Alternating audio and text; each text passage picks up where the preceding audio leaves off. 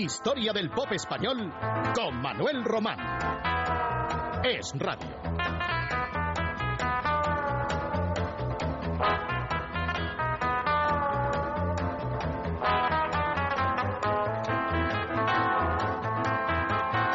Miguel Ríos consiguió en el año 1969 el mayor éxito de su carrera con proyección internacional, el himno a la alegría, que anecdóticamente él no quería grabar en un principio, y por si fuera poco, no fue el granadino en quien pensaron en su casa de discos para ello, sino en un madrileño de ascendencia asturiana llamado Daniel Velázquez. Pero la casa de discos de este no quiso cederlo a Hispavos y por tanto esta eh, pues tuvo que recurrir a Miguel Ríos, que RQR no quería grabar el himno a la alegría, pero el productor Rafael Trabuchelli y el arreglista y compositor Waldo de los Ríos insistieron lo suficiente para convencer a Miguel en este magno proyecto. La adaptación del cuarto movimiento de la novena sinfonía de Beethoven que en la versión inglesa, grabada asimismo por Miguel Ríos, pasó a titularse A Song of Joy. Estuvo nueve semanas en las listas norteamericanas de la revista Billboard, en la que alcanzó el puesto décimo cuarto. Una auténtica hazaña de una pieza entresacada del clasicismo y llevada al mundo del pop. Una hazaña, desde luego, para una producción española que hasta entonces no había logrado tan alta cima. Con ustedes, Miguel Ríos. Himno a la alegría.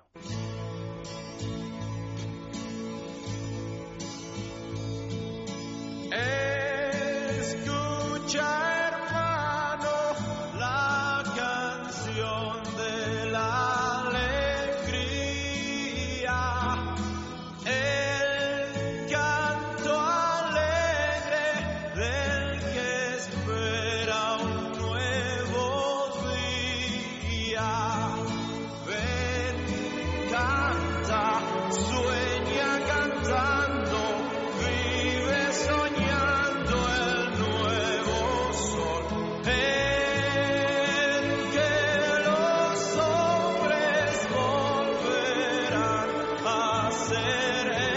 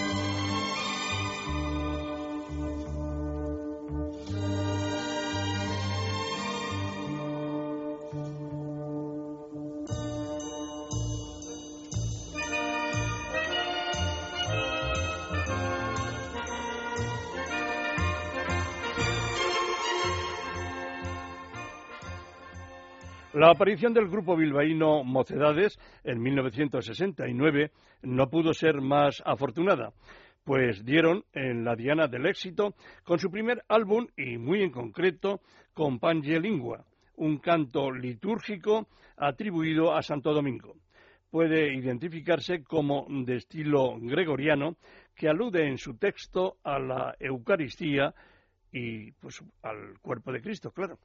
Pocos apostaban, la verdad sea dicha, por ese tema con el que se abría el LP, y no porque estuviera ayuno de calidad, todo lo contrario, sino porque no era predecible que llegara a las listas de éxito, teniendo en cuenta la habitual línea entonces de la música pop, un canto gregoriano, una música de iglesia en el pop de finales de los 60.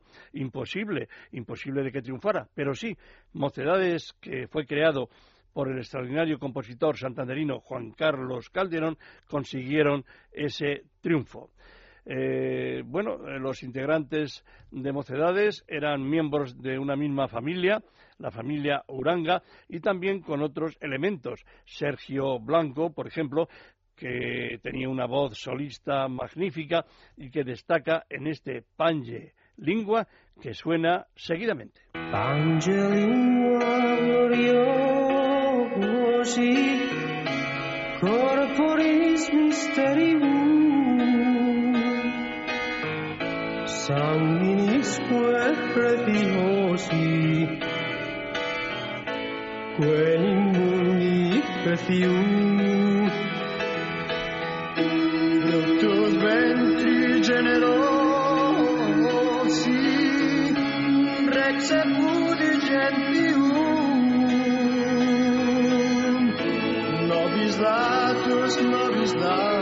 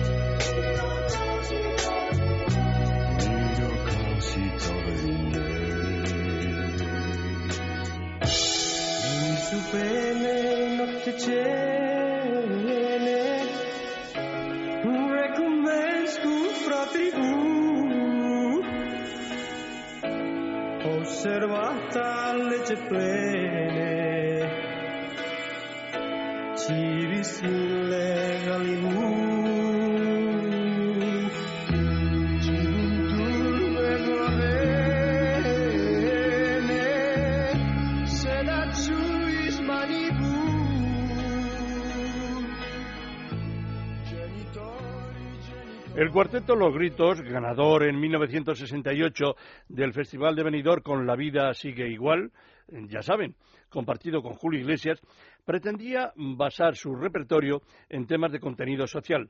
Era la época de la llamada canción protesta, pero este grupo pasaría a la historia del pop por todo lo contrario.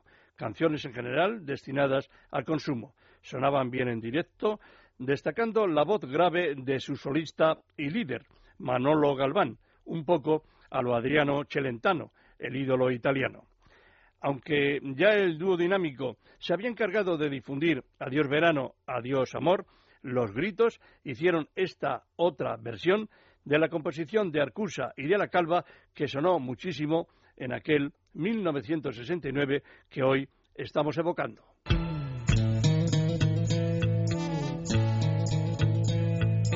Vuelan al viento sus hojas los álamos dicen adiós a este verano marchito que nuestro amor contempló. Hoy es la última noche, mañana tú partirás hacia destinos extraños. Quién sabe si volverás, volverás.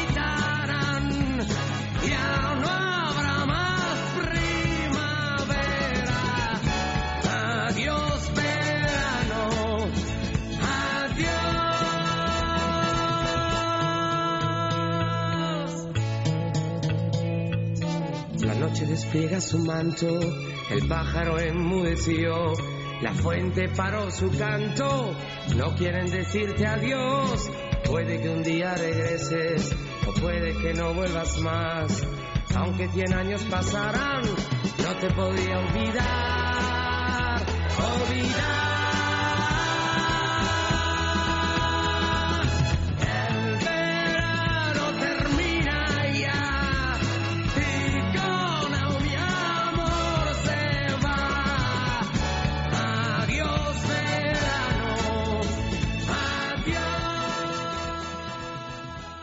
Cuando Simon y Garfunkel aparecieron en 1965, ocho años más tarde de sus inicios como Tom y Jerry, revolucionaron la música pop juvenil gracias a sus hermosas armonías vocales, al sonido impecable de sus grabaciones y a la calidad de sus baladas románticas.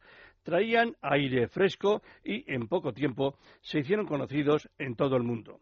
El éxito de la película El Graduado cuya banda sonora fue compuesta por ambos, contribuiría mucho a su incuestionable popularidad.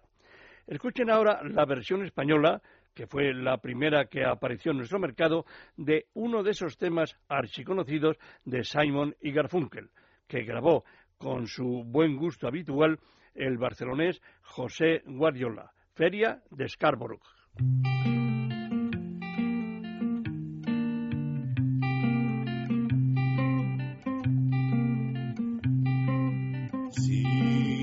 Feria de Scarborough Hierba verde,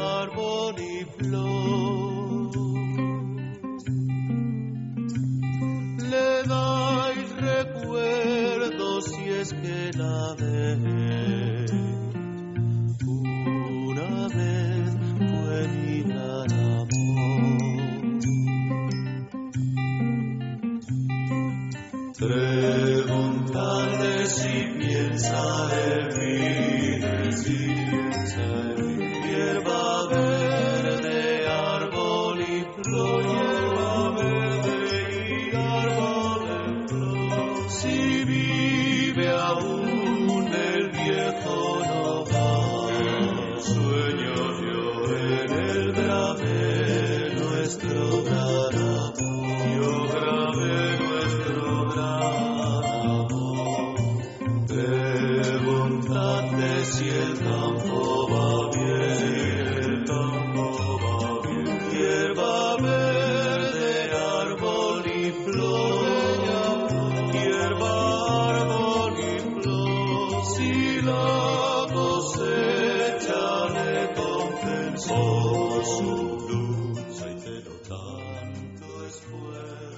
Hace muchas semanas les programé la versión española que hizo Mike Kennedy, el solista de los Bravos, de una canción festivalera italiana de San Remo, que había estrenado la recientemente fallecida Gigliola Cinquetti con el título de La Pioggia.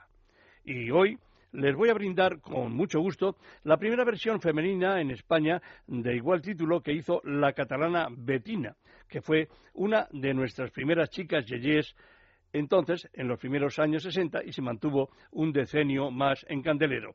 Aquí está La lluvia, que como digo fue un éxito discotequero de aquel ya lejano 1969. Y por cierto, a ver si llueve en Madrid y otros lugares porque lo estamos necesitando.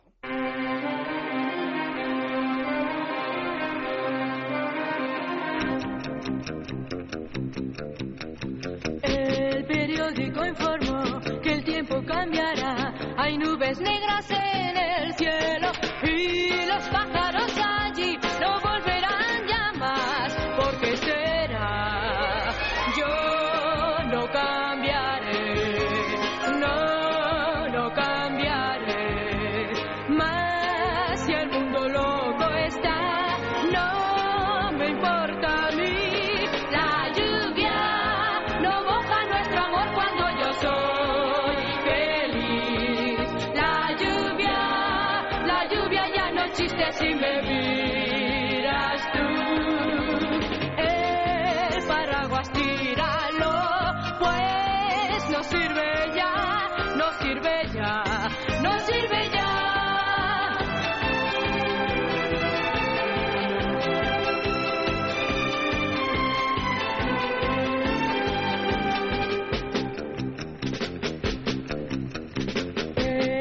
termómetro bajó, el sol ya se ocultó, el frío ya llegó, más nuestro amor jamás se enfriará y no se apagará. ¿Sabes por qué?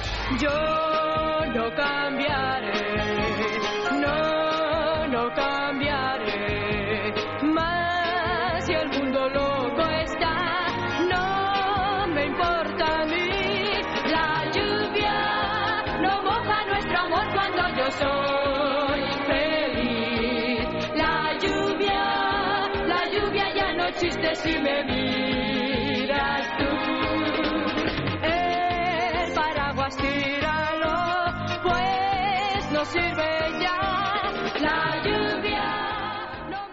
Y continuando con las canciones que más sonaron en la España de 1969, he aquí una composición del sudamericano José Borsani que sirvió al trío Los Mismos para lograr uno de sus más sonados triunfos. Voy a pintar las paredes con tu nombre, tanto que jamás la quitarían nunca de su repertorio. Los Mismos.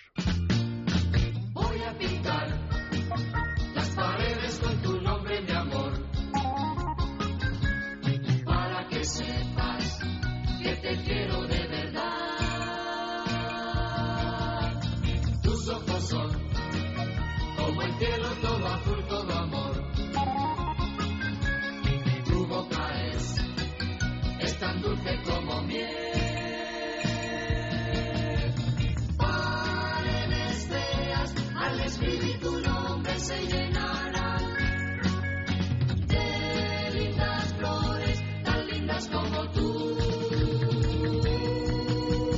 Voy a pintar las paredes con tu nombre, mi amor, para que sepas que te quiero de verdad.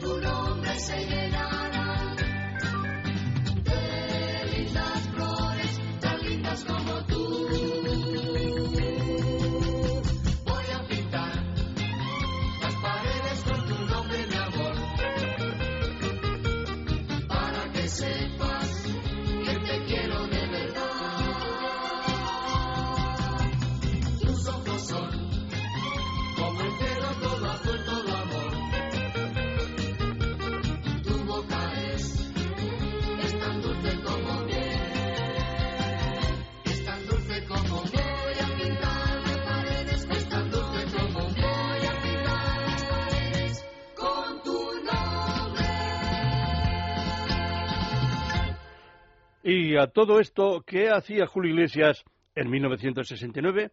Pues de manera tranquila, galas en verano, a precios razonables y sin conocer todavía la pasión de sus fans. Más bien gustaba a las señoras que a las jovencitas. Estas últimas consideraban que era sosito y no colmaba sus gustos dentro del pop. Pero Julito no se desanimaba y aquel 1969 grabó su primer álbum titulado Yo Canto, que respondía al de una de sus composiciones. Fue una de sus mejores baladas de entonces. Y ya les he dicho alguna vez que si Julio escuchara ahora esta canción, pues a lo mejor se escondía debajo de la cama. Pero así empezó hoy nuestro ídolo internacional, este que hace muy pocos días en Argentina ha reunido nada menos que 150.000 personas en tres recitales que ha dado en la capital bonaerense. Con ustedes aquel primerizo Julio Iglesias en Yo Canto. Yo canto a la vida, a las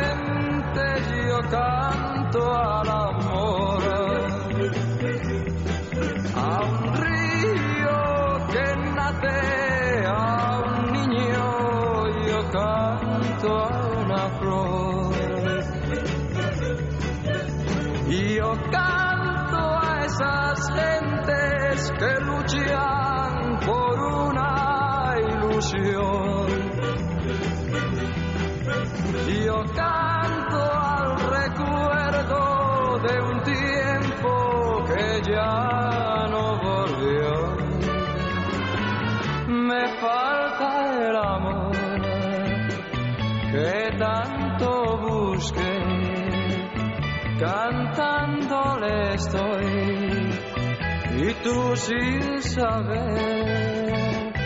Ah, ah, ah,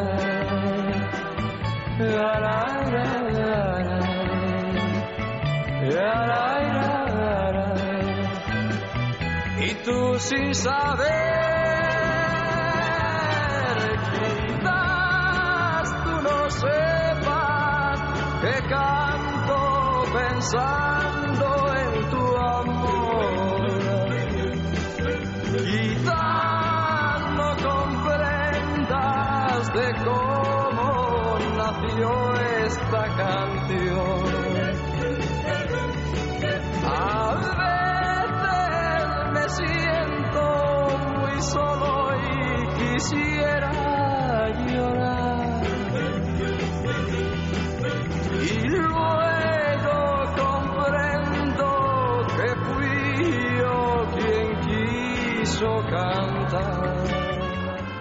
El año 1969 fue cuando debutaron Los Buenos.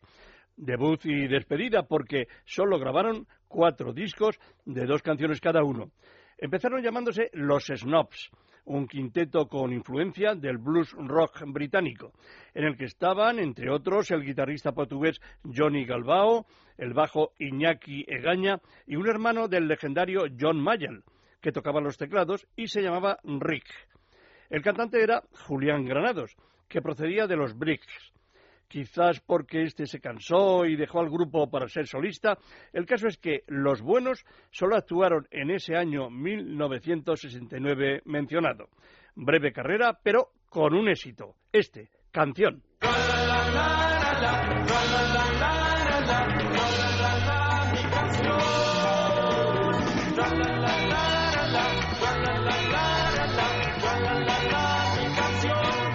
noche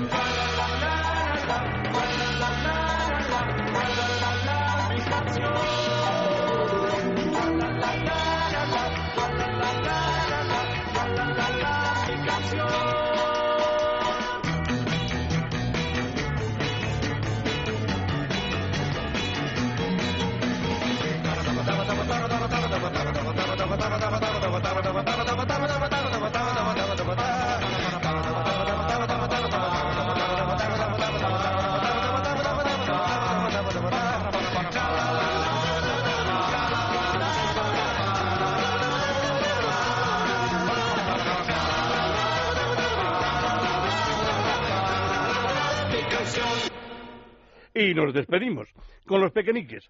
Y un título probablemente ya muy olvidado cuando el grupo instrumental madrileño iniciaba poco a poco su decadencia y estaba integrado por algún nuevo elemento, como el mallorquín Tony Obrador, que hizo luego carrera como solista, y quien escuchó un día un tema por televisión y anecdóticamente pues le dio tiempo a grabar en un radiocassette y lo ofreció a sus compañeros, a los pequeñiques.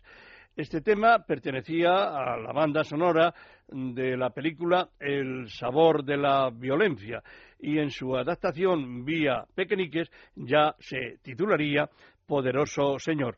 Yo me despido de ustedes hasta dentro de siete días. Les agradezco como siempre la atención que siguen a esta historia del pop español y desde luego doy las gracias a mi compañero Luis Alonso que estuvo un día más al frente del control del sonido. Poderoso Señor.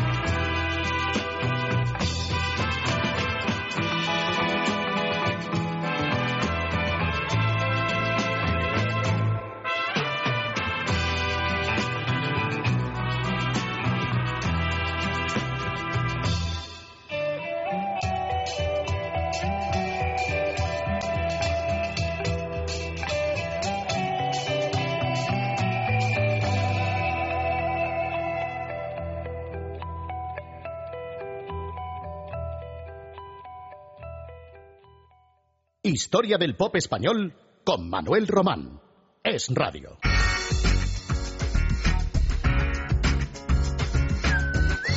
Es Radio.